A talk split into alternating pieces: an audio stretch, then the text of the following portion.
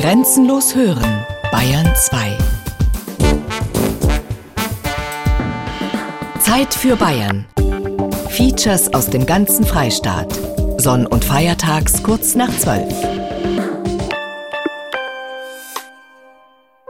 Bayern genießen. Bunt. Bayern genießen im Oktober mit Gerald Huber.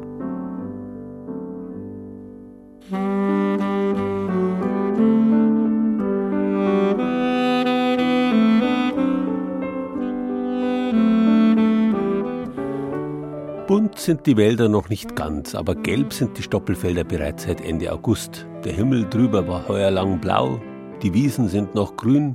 Grund genug für uns, einmal das genussreiche Leben in Bayern in den farbigsten Bildern zu schildern. Das sind unsere Themen heute. Barock, der bunteste Bauernhof Oberbayerns. Geheim, wie die Farbe ins Glas kommt. Fein, in Nürnberg kochen Kinder nach Farben. Lebendig, die bunten Pferde in den Haßbergen. Laut, die bunten Vespas vom Augsburger Königsplatz.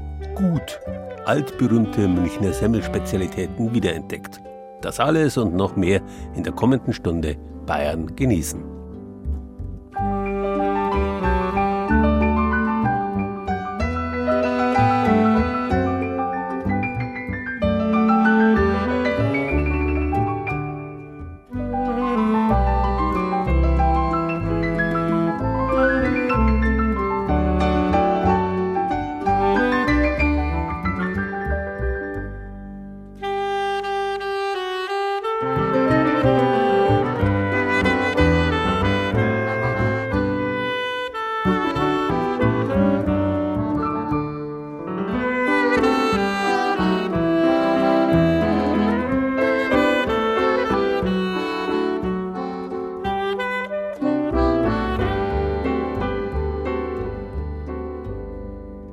Farbe und das Färben haben eine interessante Verwandtschaft, den Körper. Beide Wörter, Farbe und Körper, gehen nämlich auf die uralte Wortwurzel quer zurück, die so viel bedeutet wie Form, Gestalt. Die Bedeutung Farbe kommt dann erst später über Zusammensetzungen. Rosenfarbig heißt also zunächst rosengestaltig. Die Farbe ist nichts anderes als die optische Oberfläche der Dinge der Welt.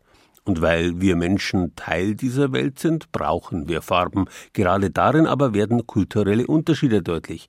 Je vernunftgesteuerter und inwendiger eine Religion, eine Kultur ist, desto eher lehnt sie die Buntheit als Lautheit der Welt ab.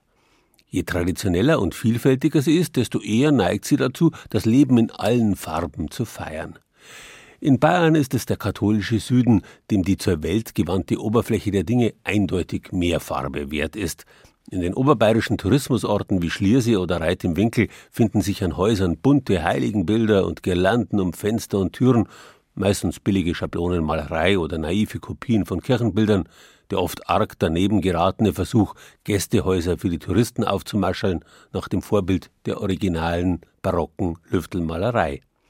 Aber die Originale, immerhin, gibt's auch noch. Zum Beispiel beim Jodelbauern im oberbayerischen Fischbachau, einem der berühmtesten Bauernhöfe Altbayerns. Hier gehört Buntheit zum stilvollen Programm.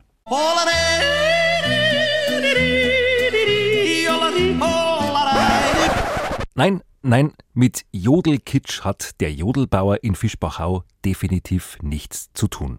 Ganz im Gegenteil. Also das ist der Jolerhof, der wird geschrieben Jodelhof und das kommt aber nicht von Jodeln, wie viele meinen, sondern aus dem Keltischen, der Jol, das ist der Stier und der Joler war der Stierhalter.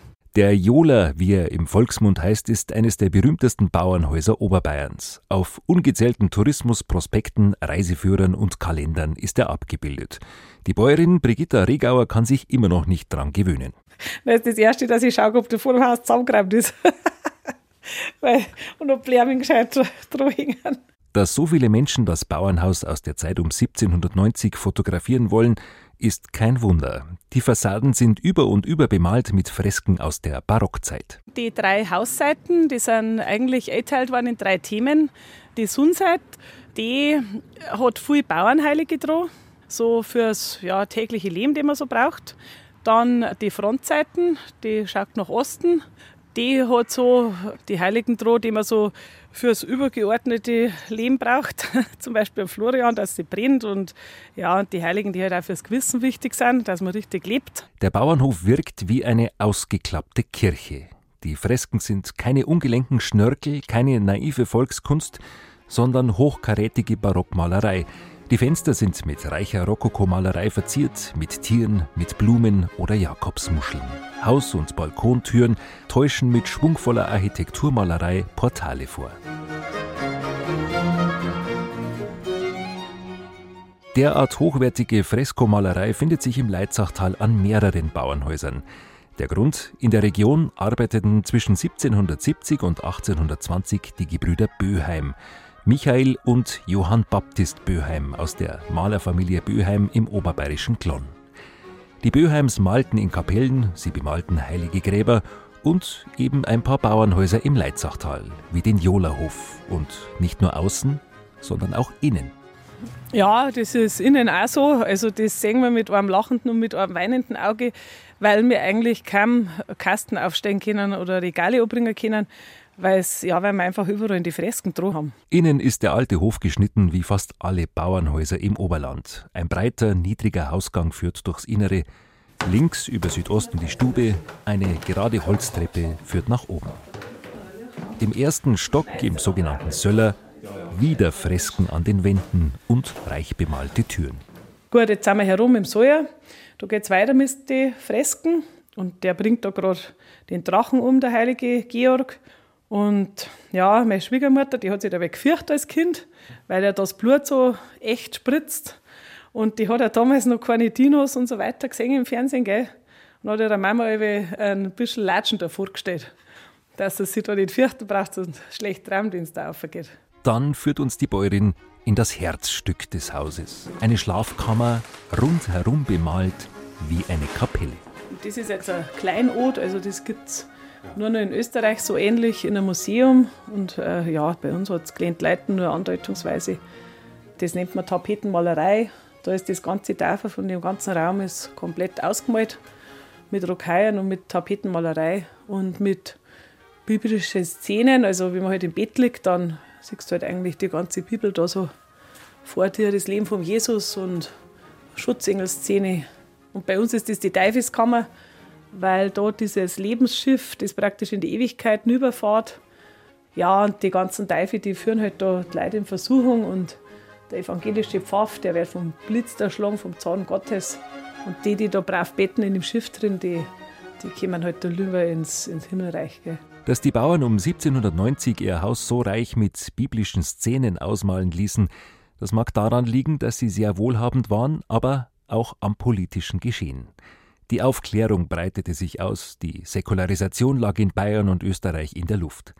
Experten vermuten, dass sich der einstige Bauer Johann Hagenberger mit den Motiven auf seine Weise gegen die Säkularisation wehren wollte. Im Haus standen früher auch noch reich bemalte Betten, Truhen und Schränke der Gebrüder Böheim. Da sind keine mehr da, da war eine ganz äh, Schlafkammer, war eine ganze da, die steht in Nürnberg im Nationalmuseum. Und im Nationalmuseum in Minga steht auch einer von dem Hof. Für Kirchenmaler wie die Gebrüder Böheim begann um 1790 eine schwierige Zeit.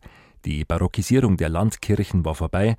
Die Kirche als Auftraggeber fiel immer mehr weg. Und die Kirchenmaler haben schon keine Arbeit mehr gehabt, jetzt sind die halt auch billig hergegangen.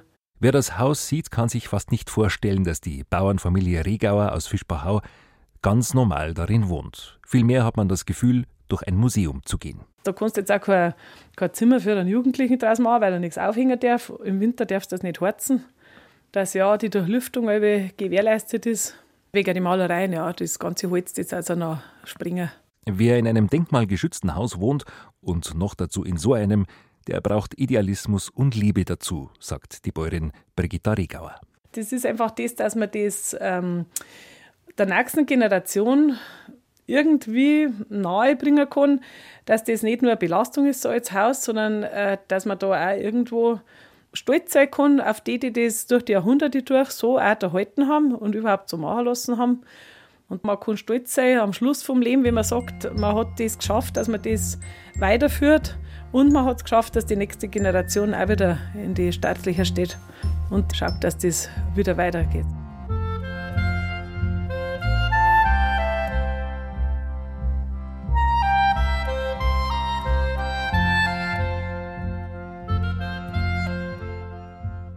Bilder vom Jodelbauern und den ein oder anderen Ausflugstipp rund um Fischbachau gibt's auf unserer Internetseite bayern2.de-zeit für Bayern.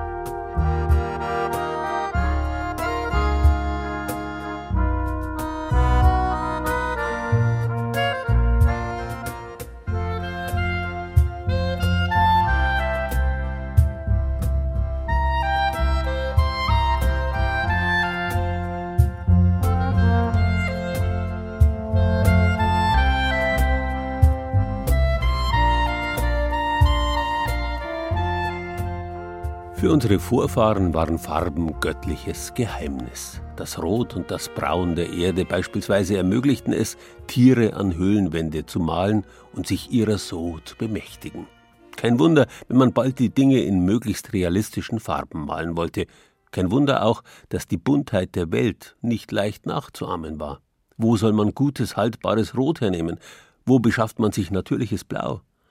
Die Farbenherstellung aus Pflanzen, Erden und Steinen war jahrtausendelang Arkanwissen von Schamanen, und es dauerte lang, bis sich die Kunst und damit die Farbherstellung endgültig aus der engen Verbindung mit der Religion löste. Noch bis heute sind Farbrezepte gut gehütetes Geheimnis, vor allem dort, wo mit klassischen Pigmenten wenig auszurichten ist, zum Beispiel bei der Herstellung von farbigem Glas.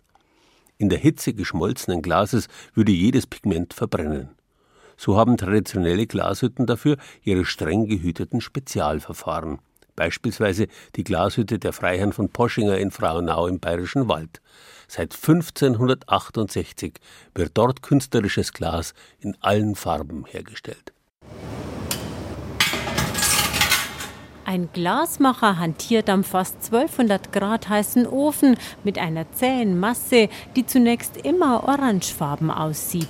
Erst später, wenn alles abgekühlt ist, wird das Glas transparent oder aber farbig. Manchmal merken das die Glasmacher schon vorher. Jede Farbe hat verschiedene Eigenschaften. Zum Beispiel das Blaue, das ist weicher, können wir länger arbeiten damit. Und das Rote, wenn wir haben, müssen wir uns beeilen, weil das kälter ist. Wie schnell das Glas abkühlt, wie lange man es bearbeiten kann, das ist der Unterschied eben. Ja, und es gibt halt eben Farben, da ist das Glas im Hafen drin, dünnflüssiger, wie das normale Glas. Und die ist wieder dann eben schwieriger zum Verarbeiten. Besonders knifflig ist violettes oder schwarzes Glas. Aber schließlich ist der Kunde König und in der Farbglaskammer der jahrhundertealten Traditionsglashütte schimmern die Musterbecher in allen Regenbogenfarben. Wie zum Beispiel das Opal Satt Rosa. Und daneben hast du aber, das nennen sie Weinrot oder Brillantrubin.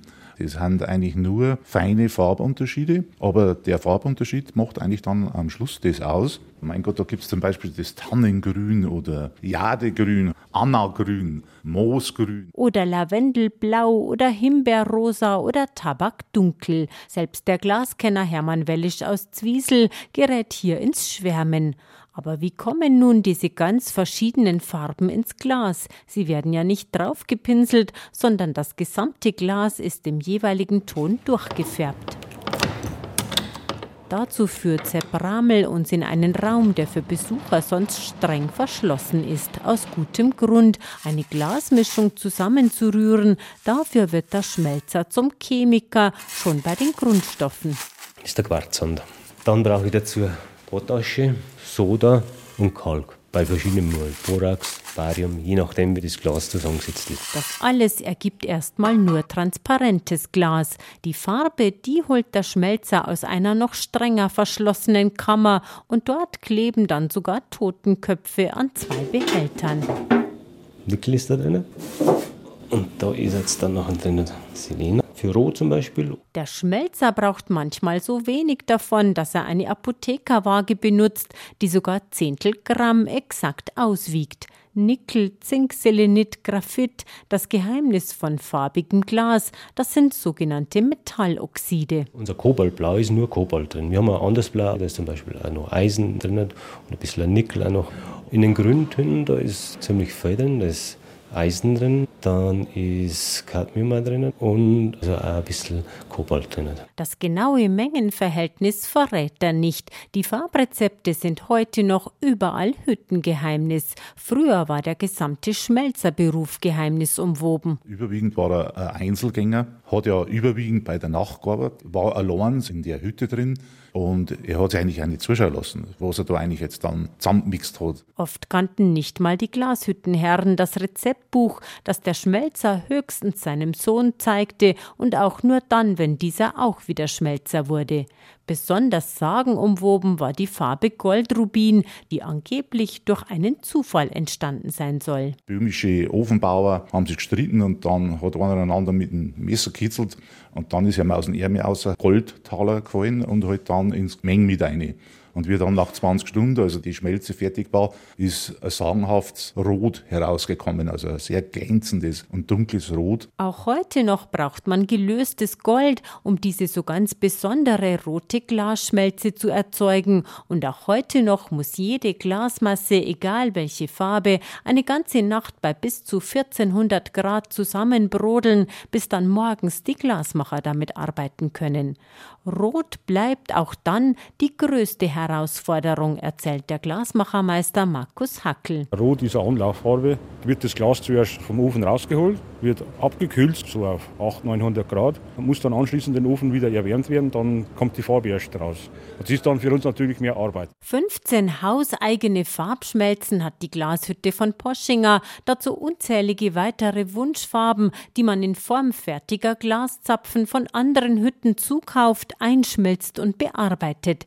Denn Hüttenherr Benedikt von Poschinger bekommt oft Sonderaufträge rein. Zum Beispiel für den Denkmalschutz machen wir zurzeit gerade Lampen für Münchner Ministerium oder für Privatkunden ein Glasel, was einmal kaputt gegangen ist, fertigt man das wieder nach. Aber nicht nur Historisches ist gefragt. Beliebt sind zum Beispiel farbige Gartenkugeln und Gartenobjekte. In den Wohnungen war zuletzt violettes Glas der allerletzte Schrei. Momentan geht der Trend zu blassgrün oder blassgrau.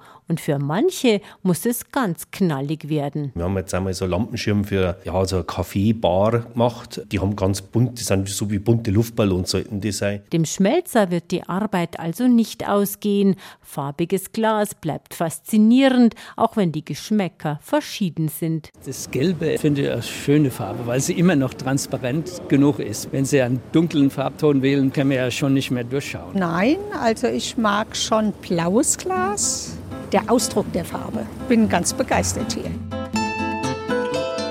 Selbstverständlich gibt es in der Glasmanufaktur Poschinger Besucherführungen. Auf dem Gelände der historischen Glashütte in Frauenau kann man aber noch viel mehr erleben. Einzelheiten dazu finden Sie auf unserer Internetseite bayern2.de Zeit für Bayern.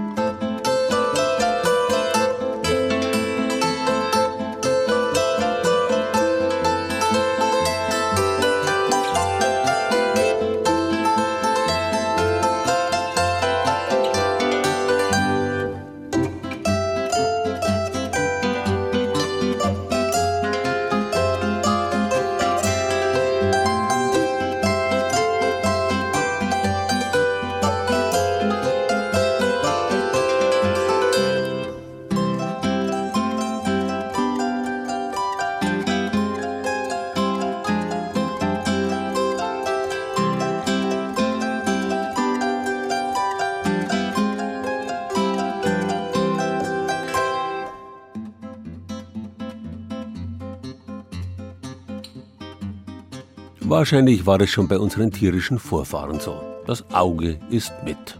Farbe ist ein wichtiger Informationsträger für Nahrungsmittel. Was schaut giftig gelb aus? Was verführerisch rot und reif? Was ist grün und braucht vielleicht noch Zeit? Bloß schaut, dass solch uraltes Wissen, das die Menschheit im Lauf von Jahrtausenden angesammelt hat, in modernen urbanen Gesellschaften zusammen mit dem einfachsten Küchenwissen vom Verschwinden bedroht ist. Eine Initiative im Nürnberger Stadtteil St. Leonhard versucht da entgegenzusteuern. Dort lernen Kinder nach Farben zu kochen unter dem Motto Leonhard ist bunt.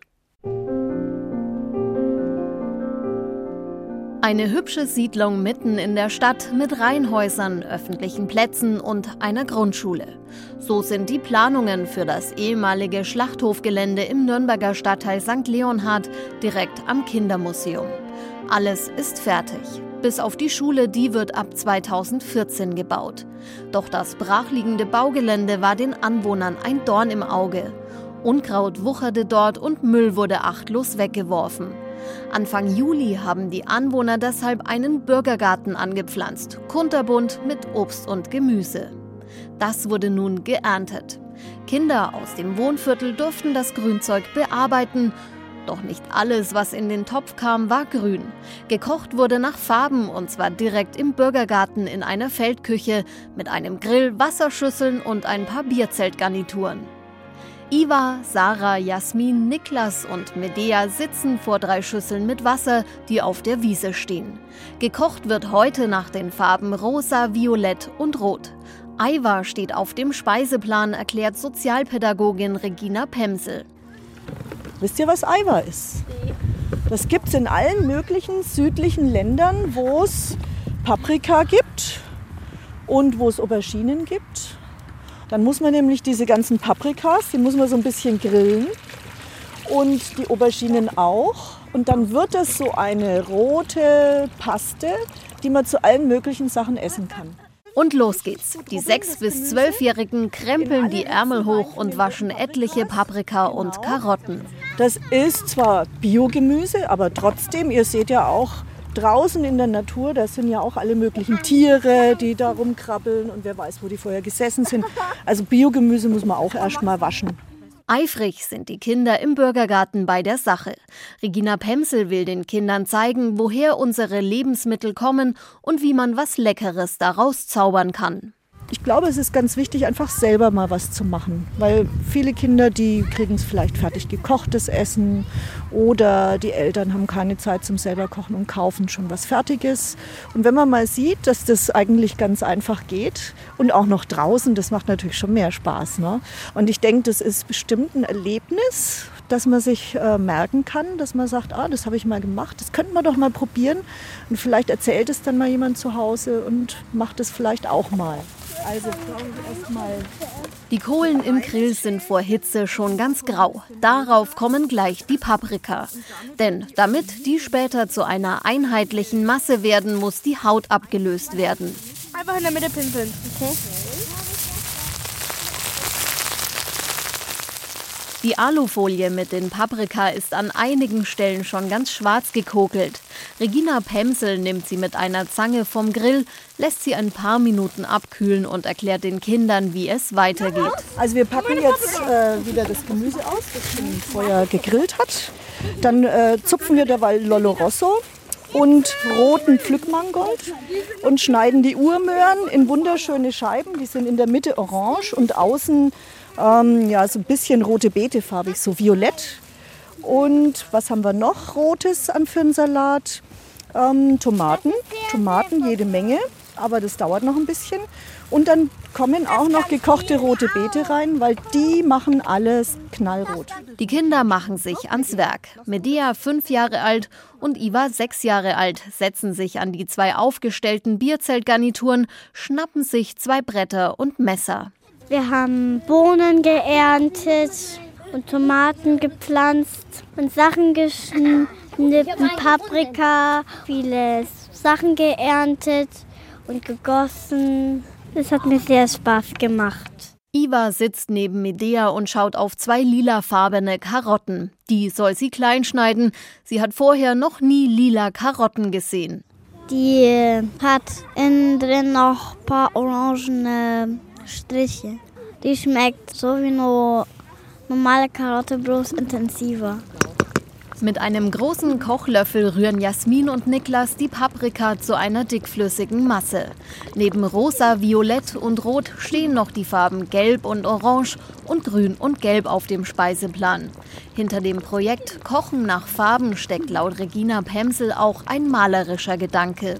Dass man sozusagen den Teller farbig gestaltet und auch guckt, was esse ich denn da eigentlich. Und wenn man jetzt an einem Tag nur eine Farbe kocht, konzentriert man sich einfach besser darauf, welche Farben äh, haben die Gemüse oder die, das Obst und wie schmeckt es dann. Also alles eine Farbe. Das ist äh, ein bisschen wie Malen auf dem Teller, eben dann mit anderen Gegenständen. Der Duft von gekochten Gemüse und frischen Kräutern weht durch den Bürgergarten.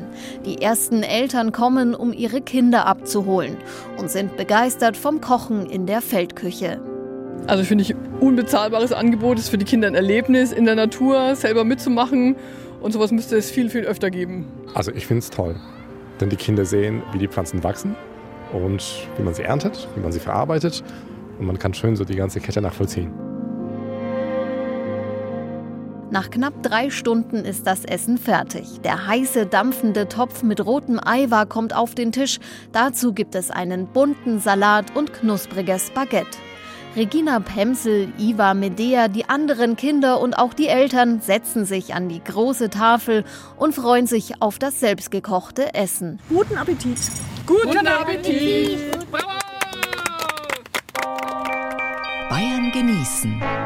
Das Zeit für Bayern Magazin. Jeden ersten Sonntag im Monat. Auf Bayern 2. Herzlich willkommen. Herzlich willkommen.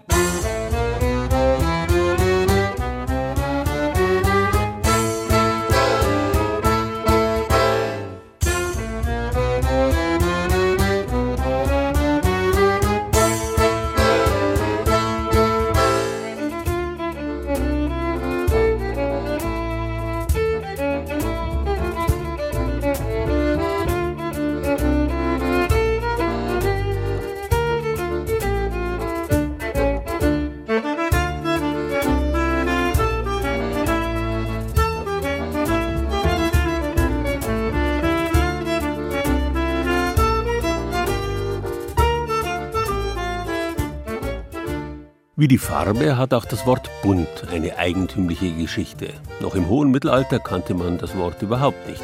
Wenn man ausdrücken wollte, dass etwas vielfarbig ist, dann sagte man, es ist Fee. Fee kennen Kirschner noch heute als schwarz-weißen Pelz. Im Spätmittelalter dann kam in den Klöstern das neue Wort bunt auf. Es stammt nämlich ab vom lateinischen punctare, was so viel bedeutet wie stechen, sticken. Und Stickereien können sehr bunt sein. Aber ähnlich wie bei Fee war mit bunt zunächst nur schwarz-weiße Stickerei gemeint. Noch heute gibt es ja auch schwarz-bunte Kühe, die eigentlich nur schwarz-weiß sind.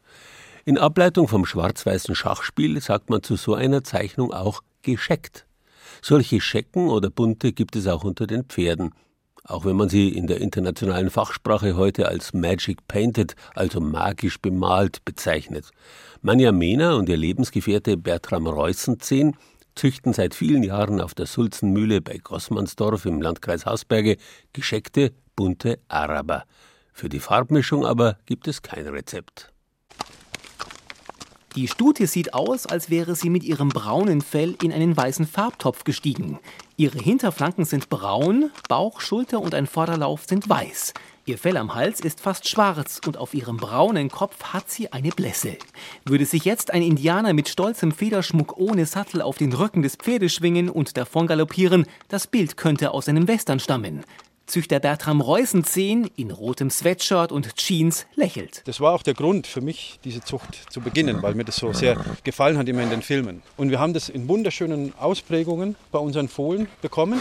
Wir haben gemerkt, dass man nicht einfach zwei Schecken miteinander verpaaren kann. Wir haben diesen Hengst hier in Spanien gefunden. Der Hengst allerdings ein Araber hat nahezu nur braunes Fell und ist kaum gescheckt. Der durch seine Stichelhaarigkeit ein Farbgen trägt, aber es selber nicht zeigt. Aber der macht mehr Schecken als manch anderes Pferd. Aber so eine Genetik gibt es her. Wir haben uns damit sehr intensiv befasst mit der Farbzucht. Der Erfolg gibt uns recht. Wir haben sehr viele wunderschöne bunte Tiere. Die Zucht von besonders gescheckten Pferden ist eine Kunst, erzählt Manja Mina, die Lebensgefährtin von Bertram Reusenzehn. Die Frau mit kurzen, dunklen Haaren streichelt liebevoll über die Stirn ihrer Stute. Ein bisschen der Reiz ist das Schwierige. Diese Scheckung lässt sich sehr schwer züchten. Nur 20 Prozent der Nachkommen kommen gescheckt auf die Welt. 80 Prozent aller Nachkommen sind einfarbig. Und das ist besonders, weil wenn ein buntes Fohlen auf die Welt kommt, dann freut man sich umso mehr. Ist es dann ein weniger wertvolles Pferd, wenn es nicht gescheckt ist? Es ist gemein, aber sozusagen ja, weil wir Scheckzüchter sind. Über Verkaufspreise mögen die beiden nicht so gerne reden. Ich kann Ihnen zum Beispiel sagen, dass befreundete Züchter ein buntes Fohlen für 5000 Euro verkaufen. Wir nicht, weil wir unsere bunten Fohlen behalten. Es gibt aber kein Erfolgsrezept bei der Zucht. Drum ist viel Geduld und Ausdauer gefragt. Man muss dazu sagen, dass wir sieben Jahre lang nur einfarbige Fohlen hatten, was für einen Züchter natürlich sehr schlecht ist. Da würde ich ja irgendwann aufdecken und sagen, das es, haut nicht mehr hin. Es, es war auch so im Raum dieses Gespräch, aber nein, das ist einfach eine Liebe, die man nicht aufgibt. Seit vier Jahren haben wir nur bunte Fohlen. Das freut uns natürlich dann umso mehr. Manja und Bertram ist wichtig, dass die Tiere gesund sind, dass sie mit ausreichend Auslauf gehalten werden und dass mit ihnen richtig umgegangen wird. Darum verkaufen die beiden ein von ihnen gezüchtetes, geschecktes Pferd auch nicht an jeden. An völlig blauäugige Pferdekäufer, die zum Beispiel noch nie ein Pferd hatten, denken, sie können hinterm Haus äh, sich ein Tierchen halten und es selber einreiten. Das machen wir nicht. Das geben wir nicht her.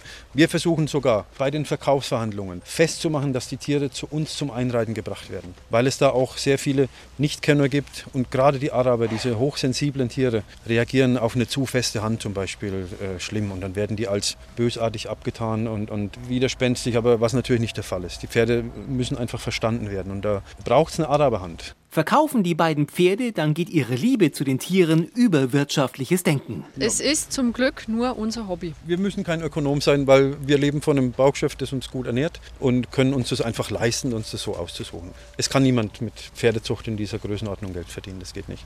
Also deswegen muss ich kein Ökonom sein. Es ist der größte Luxus, den wir uns überhaupt vorstellen können. Fans ihrer Pferde kommen aus ganz Deutschland, Italien, Österreich oder der Schweiz, um bei den Züchtern ein Tier zu kaufen. Für uns eine ganz große Motivation. Unsere Kinder mit acht und neun Jahren können teilweise schon besser mit Pferden umgehen als manche Erwachsene. Deswegen werden Pferde immer zu unserem Leben gehören. So, ich könnte es mir ohne Pferd nicht vorstellen. Ihre Tochter Tabea kümmert sich gerade um ihr weißes kleines Pferd. Die Neunjährige holt Wasser zum Tränken. Nur im Schlafanzug ist sie schon an manchem frühen Morgen durch die Reithalle geritten, erzählt Mutter Mania. Tabea schmunzelt. Ich finde es toll, weil man da so reiten kann. Die wissen auch, wie es mir gerade geht und so. Es sieht auch sehr schön aus, finde ich. Einfarbig ist es manchmal auch ein bisschen langweilig. Wichtig ist Mania und Bertram auch, dass ihre Pferde kerngesund sind und nicht durch die Zucht verdorben, dass sich die Tiere kaum bewegen können. Das wäre eine Qual. Bertram lässt in einem Rondell seinen Hengst los. Der galoppiert los, schlägt mal aus und wälzt sich dann auf der Erde. Ja, das hat schon was, ne? wenn so ein Hengst auftritt.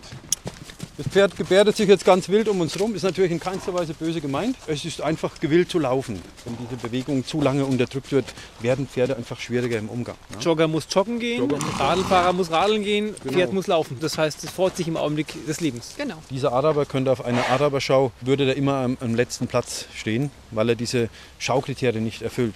Aber keiner von diesen Schaupferden hat so ein tolles Gemüt und so einen tollen Körper und kann sich so gut bewegen. Deswegen haben wir dieser Szene auch den Rücken gekehrt, weil ich spreche von 99 Prozent dieser Araber, die teilweise schon gar nicht reitbar sind aufgrund des schlechten Körperbaus. Wir sind Westernreiter, was mit dem Araber nicht selbstverständlich ist. Aber unsere Araber, durch diesen tollen Körperbau, eignen sich hervorragend für diese spektakulären Aktionen. Zum Beispiel kann ich mit diesem Hengst wunderbar toll Rinder einfangen. Er ist darauf trainiert, neben dem Rind her galoppieren und ich das Lasso dann über das Rind werfen kann. Oder ich kann Rinder, Kälber, Bullen, alles aus einer Herde mit ihm separieren. Da hat er richtig Spaß dran. Da muss man aus dem gestreckten Galopp einmal stehen bleiben und die Richtung wechseln. Und das können die einfach.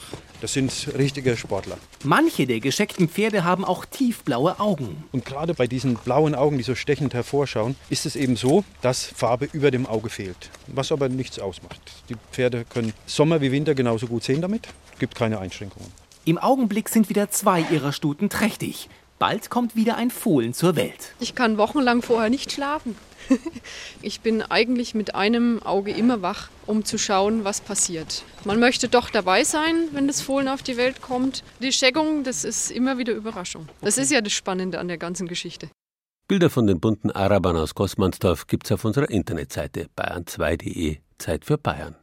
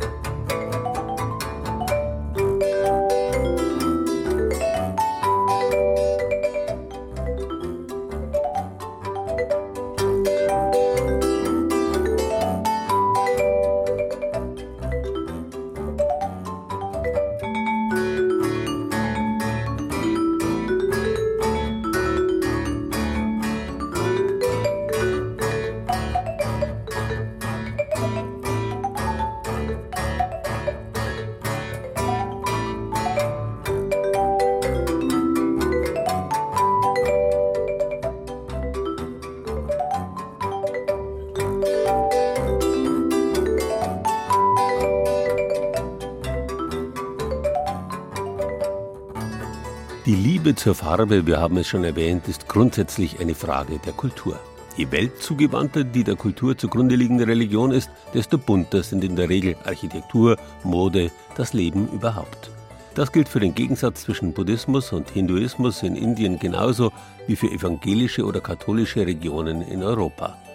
Woher wohl kommt es, dass der eher katholische Süden rund ums Mittelmeer als besonders bunt und lebensfreudig wahrgenommen wird? Diese Länder sind offenbar auch außerhalb der Urlaubszeit so attraktiv, dass sich in Bayern gleich mehrere Städte um das zweifelhafte Etikett nördlichste Stadt Italiens streiten. Kein Wunder, dass es nahezu ausschließlich katholische Städte sind, wie Augsburg, in denen die Bürger oft genug wetteifern, wer jetzt die stilgerechteste Italianità zur Schau stellt.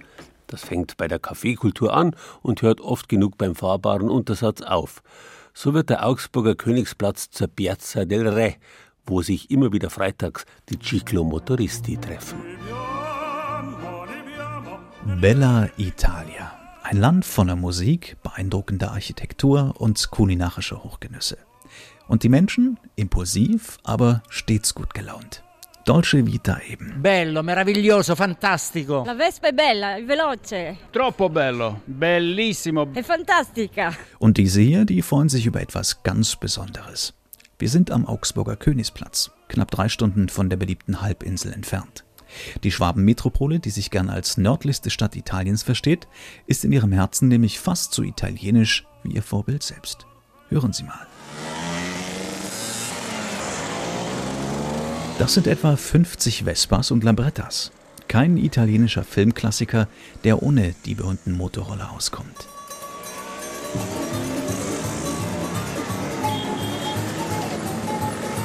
Hier in Augsburg klingt das jeden Freitag so. Denn dann trifft sich der Augsburger Rollerkö. Eine eingeschworene Fangemeinde, die sich Schaltrollern mit Blechverkleidung verschrieben hat. Das ist halt dieses italienische Flair, ja, weil du sagst, äh, im Sommer fahre ich damit ins Büro und ich fahre am Abend zum Baden.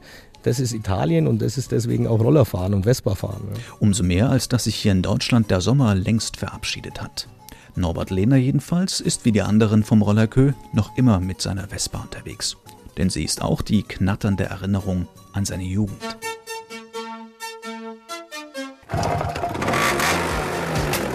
Für uns eine klasse Zeit, weil halt die große Freiheit, ne? erstes eigenes Gefährt, weggehen am Abend und dann war es natürlich ganz toll, die ersten Urlaube alleine, ohne Eltern, sondern allein mit dem Roller nach Italien ja, und an Gardasee. Ne?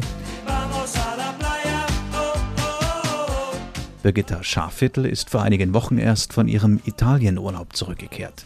Die Grundschullehrerin schwärmt von dem sonnigen Lebensgefühl in Apulien, zu dem eben auch das Rollerfahren gehört. Deshalb hat sie sich entschieden, sich jetzt einen eigenen Flitzer zuzulegen. Denn schon in ihrer Jugendzeit hatten es ihr die italienischen Zweiräder angetan. Als Freundin durftest du, wenn du brav bist, bei diesen Jungs hinten drauf. Und da hast du es dann schon mitbekommen, dass das was Besonderes ist. Und lustig war einfach, dass man da dann miteinander an den Ammersee gefahren ist im Sommer und dass da einfach der Quotenroller immer einen Geist aufgegeben hat. Große Überredungskünste brauchte es damals, bis Birgittas Freund sie auch endlich mal ans Steuer ließ.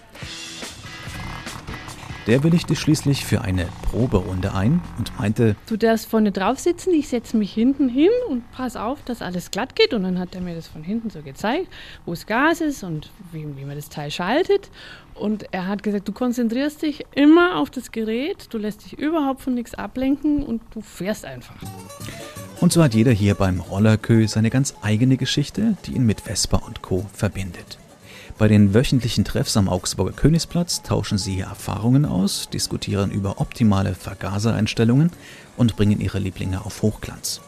Willkommen ist jeder, der einen Blechroller mit Schaltung hat sagt Alexander Konrad. Wir haben jetzt vom industriellen Manager mit Budgets von über einer Million für Projekte Leute dabei, genauso wie einen äh, Maurer oder einen, einen, Zimmermann oder was weiß ich. Und hier sind alle gleich. Also da wird jetzt nicht gefragt, was arbeitest du, was verdienst du, wer bist du. Es sind alle gleich, jeder darf kommen, da wird jetzt keiner über einen Kamm geschert oder so. Also das passt. Alexander Konrad hat die Interessensgemeinschaft gegründet die in den 80er Jahren als gelegentlicher Treff jugendlicher Zweiradfans am Königsplatz begann. Heute haben die Mitglieder eigene Hallen angemietet, in denen sie an ihren Maschinen schrauben können. Sie planen Treffen mit anderen Rollerclubs und Ausfahrten übers Wochenende. Früher war es halt der Klassiker, dass man sich zum Beispiel am Freitag hier trifft und dann einfach zusammen am Samstag an Gardasee runterfährt und am Sonntag wieder heim. Äh, Torbole, die ganzen Zeltplätze dort halt bevölkert äh, am Wochenende. Äh, mittlerweile sind die Jungs halt auch schon über 40, damals waren sie 16. Äh, deswegen fährt man jetzt halt vielleicht eher die kürzeren Touren noch und äh, ein paar hartgesottene machen das natürlich immer noch. Auch Pia Winterholler hat sich vom Rollerfieber anstecken lassen. Gemeinsam mit ihrem Freund hat sie eine uralte Vespa komplett neu aufgebaut. Der weiße Flitzer hat unter anderem eine knallrote Sitzbank bekommen und glänzt in der Sonne. Auch für Pia muss es ein italienischer Blechroller mit Schaltung sein, kein Plastikexemplar aus Fernost zum Beispiel. Denn nur so kommt das wahre Fahrgefühl auf, sagt sie. Man muss selber noch was machen. Das Geräusch ist einfach viel schöner als beim Automatikroller zum Beispiel. Der Zweitaktmotor vibriert und riecht auch ganz anders. Das ist einfach nur eine Maschine und nicht irgendwas, wo man einfach nur drauf sitzt und sich tragen lässt. Auch wenn die Tage inzwischen wieder etwas kälter werden, statt gemütlich im Auto oder in der Bahn zu sitzen, schwingen sich die Leute vom Augsburger Rollerkö viel lieber in den Sattel von Vespa und Co. und genießen noch ein klein wenig italienisches Lebensgefühl. Doch wenn der erste Schneefall kommt, verschwinden auch ihre Lieblinge im Winterquartier. Bayern genießen. Das Zeit für Bayern Magazin. Jeden ersten Sonntag im Monat. Rezepte, Tipps und Beiträge gibt's auch als Podcast unter bayern2.de.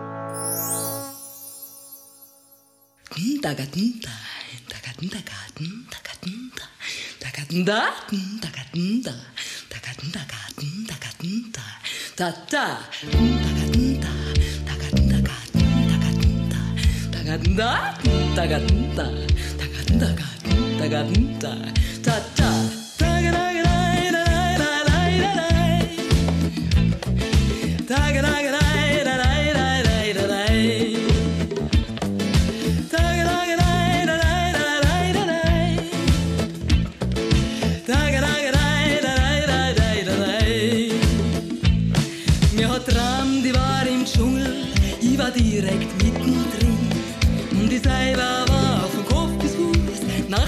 glitschig grün.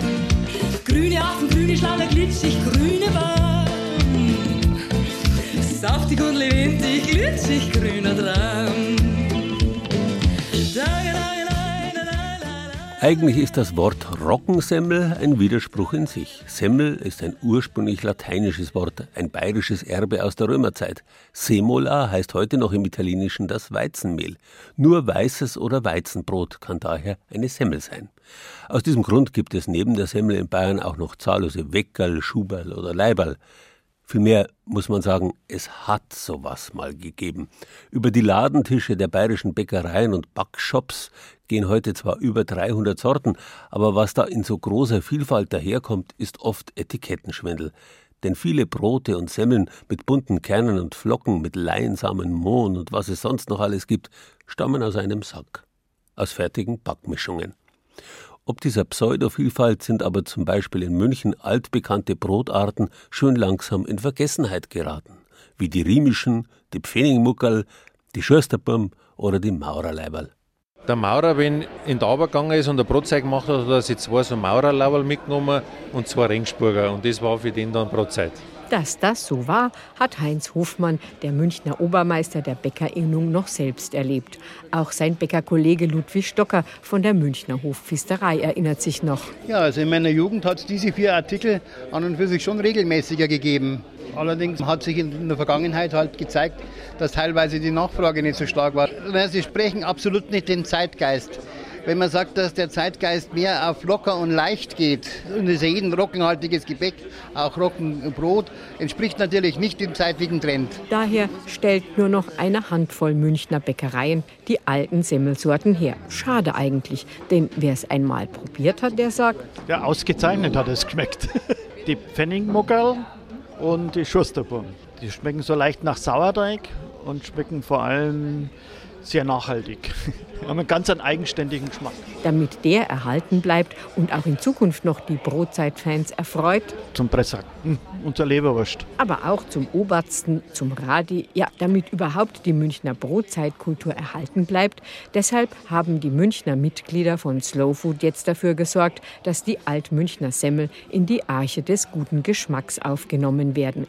Slowfood ist das Gegenteil von Fastfood. Dem wollen die Slowfood-Mitglieder etwas entgegensetzen. Und inzwischen ist ja aus dem in Italien gegründeten Verein eine weltweite Bewegung geworden. Eine von vielen Initiativen ist die Arche. In diese Liste werden vom Aussterben bedrohte Lebensmittel aufgenommen. Anstatt sie zu vergessen, soll man sie lieber wieder essen.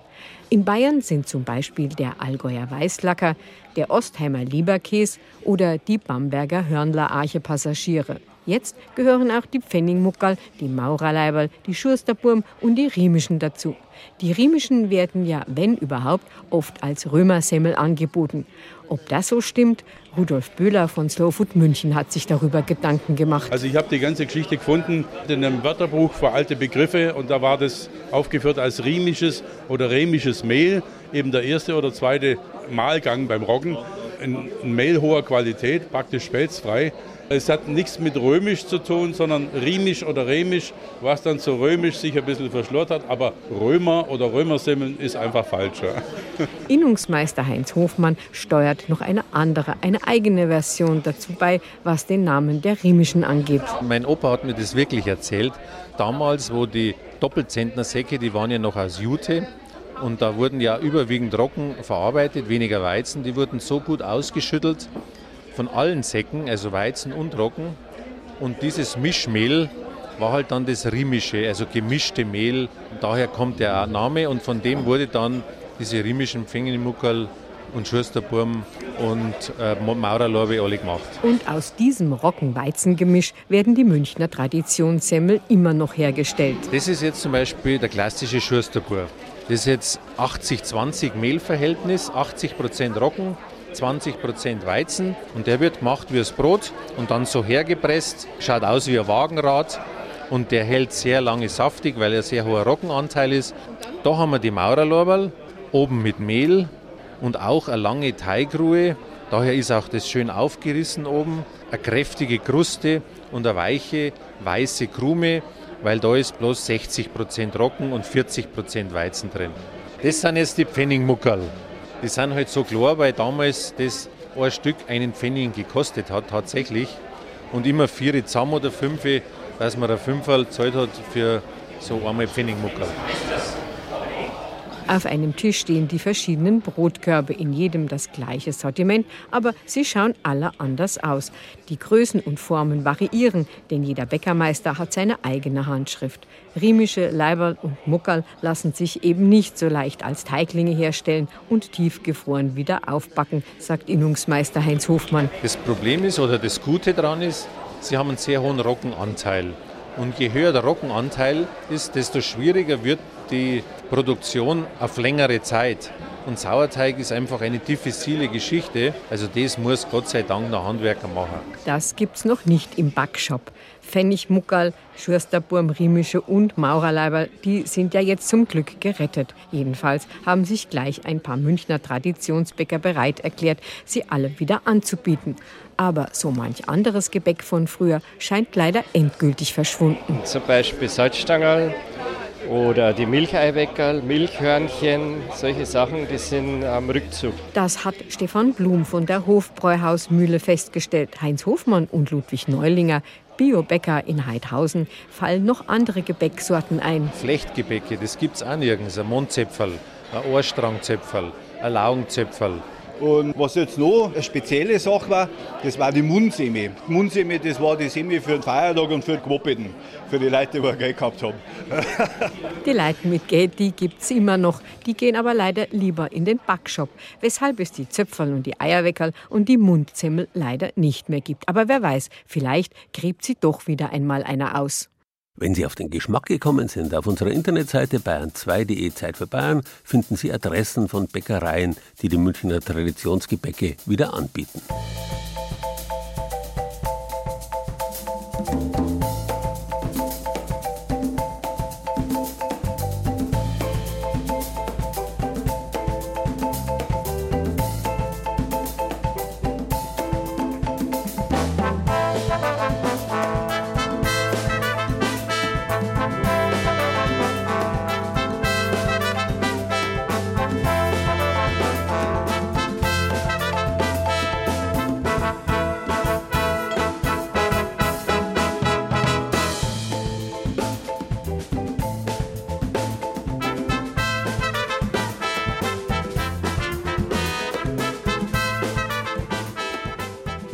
Wissen Sie, wie sie zustande kommt, die Farbenpracht des Herbsts? Wenn das wertvolle Chlorophyll, mit dessen Hilfe der Baum den Sommer über seine Energie gesammelt hat, aus den Blättern weicht und in die Wurzeln wandert, treten die weniger intensiven Farbstoffe in der Blattstruktur zutage, die sonst vom Blattgrün überdeckt wurden. Das gelbe Carotin und das rote Anthocyan. Letztlich also ist die Buntheit des Herbsts nichts anderes als ein Finale Furioso des Lebens. Aber keine Angst, der vermeintliche Tod der Pflanzen ist nur ein Schlaf unter der weiß-grau-braunen Decke des Winters. Auch die bayerischen Gärten schicken sich jetzt an, den Winterschlaf anzutreten. Mein Kollege Paul Enghofer hat Gärten in Ober- und Mittelfranken für seinen Bayern genießen Beitrag im bayerischen Fernsehen besucht. Inzwischen Spessart und Karwendel in zwei Stunden auf BR Alpha. Bis dahin einen schönen Sonntag.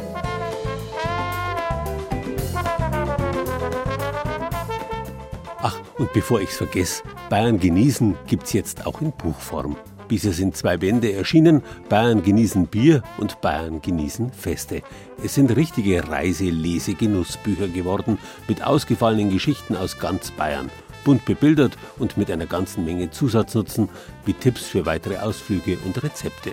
Bayern genießen Bier und Bayern genießen Feste sind im Volkverlag München erschienen und im BR-Shop und in jeder Buchhandlung zu haben.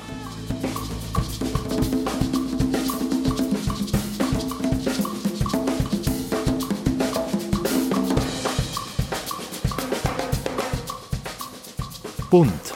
Das war Bayern genießen im Oktober mit Gerald Huber und Beiträgen aus den BR Regionalstudios.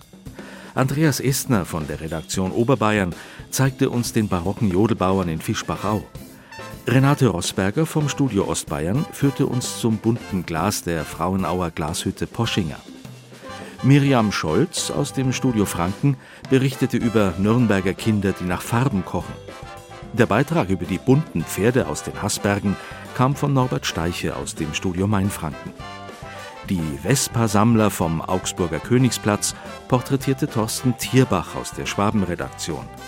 Und Hannelore Fiskus ließ uns die Münchner Traditionssemmeln probieren. Ton und Technik Beate Bär. Musikauswahl Angela Breyer. Redaktion Gerald Huber.